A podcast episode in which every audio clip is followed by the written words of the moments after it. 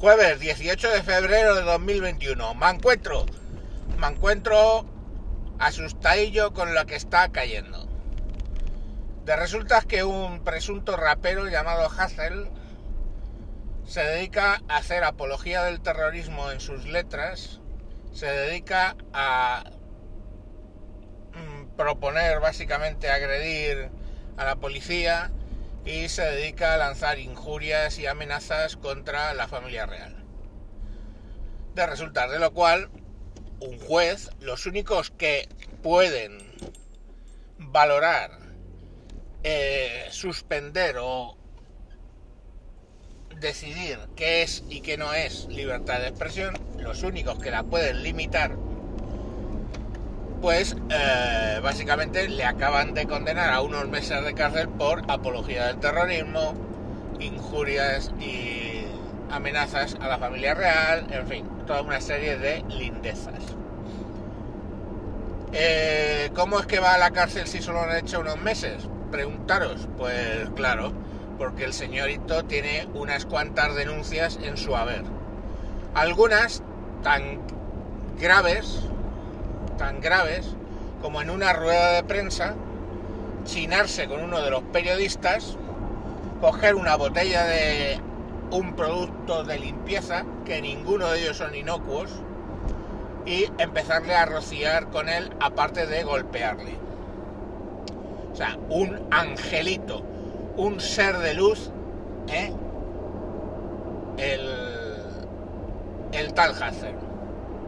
Bueno, pues claro, como le han caído unos meses, pero ya tenía condenas anteriores y más que le vienen por ahí, pues eh, tiene que ingresar en prisión. Eh, este como tiene mucha boca y pocos huevos, pues en vez de presentarse en la cárcel a cumplir como un campeón lo que tú te has ganado a pulso, pues se parapeta detrás de unos cuantos indocumentados en la Universidad de Lérida. Como eh, se había pasado el plazo en el que puede ingresar voluntariamente en la cárcel, una vez que te comunican auto de prisión tienes un periodo en el que puedes entrar voluntariamente, pues como no lo había hecho, se decreta una orden de busca y captura y los mozos, pues básicamente se ven obligados a saltar la Universidad de Lérida para eh, detener a este sujeto, que ni siquiera opuso resistencia, la opusieron los otros tontos del bote. Pues a la, a la cárcel. De resultar de lo cual, eh, antes de anoche montaron la de Dios es Cristo en Barcelona, quemando, golpeando a la policía, destruyendo. Hay un vídeo viral de cuatro absurdos intentando romper una luna de Louis Vuitton. Ya veis, o sea, coño, es obvio, ¿no? El culpable de, de que el Hazel esté en la cárcel es Louis Vuitton eh, si, si rompo el cristal y luego a renglón seguido le regalo a mi mamá un bolso de Louis Vuitton que no sea de los de los moros, que ya sabéis que pone Louis Vuitton con P, para que no para que no les digan nada, pero bueno, no, estos son Vuitton, bien escrito. Pues si le regalo a mi mamá un bolso de, de Louis Vuitton, pues quedo como Dios, claro. Entonces, ¿Dónde vas, hijo? Nada, voy a destrozar un poco España, pero tranquila que te traigo un bolso de Louis Vuitton, ¿no? Es el nuevo radicalismo, vamos, para que lo entendamos. Bueno, pues después de la que montan en Barcelona, anoche la montaron en Madrid, eh, agresiones, hay una foto de un policía siendo pateado en el suelo por varios energúmenos, destrozos, de todo tipo, etcétera. Eh, y la gente del Pablito Iglesias aplaudiendo con las orejas, por cierto. Porque eh, estos son de los de a río revuelto ganancia para pescadores. Y luego, sabéis, los malos son, son los otros. Pero bueno. Y nada, ahí están todos muy indignados indignados también porque en un eh, homenaje a la División Azul hecho por unos 300 indocumentados que no tienen ni puta idea de lo que fue la División Azul y cuáles fueron sus objetivos, se lanzaron soflamas antisemitas por parte de una gilipollas eh, flaca de cojones que yo en Twitter puse la broma. Esta chica lo que necesita son unos buenos platos de judías, pero no le gustan.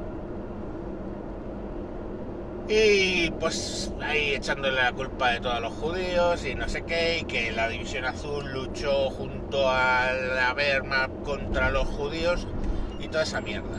Claro, manchar, y yo lo siento, pero es así, manchar el honor y la historia de la División Azul, que no fue a luchar a matar judíos. A la División Azul, como dije, no la han destinado en el centro de Europa para cazar judíos, la destinaron a esto al frente, vamos, fueron, eran voluntarios, fueron al frente oriental a luchar contra el ejército rojo, o sea, contra los comunistas.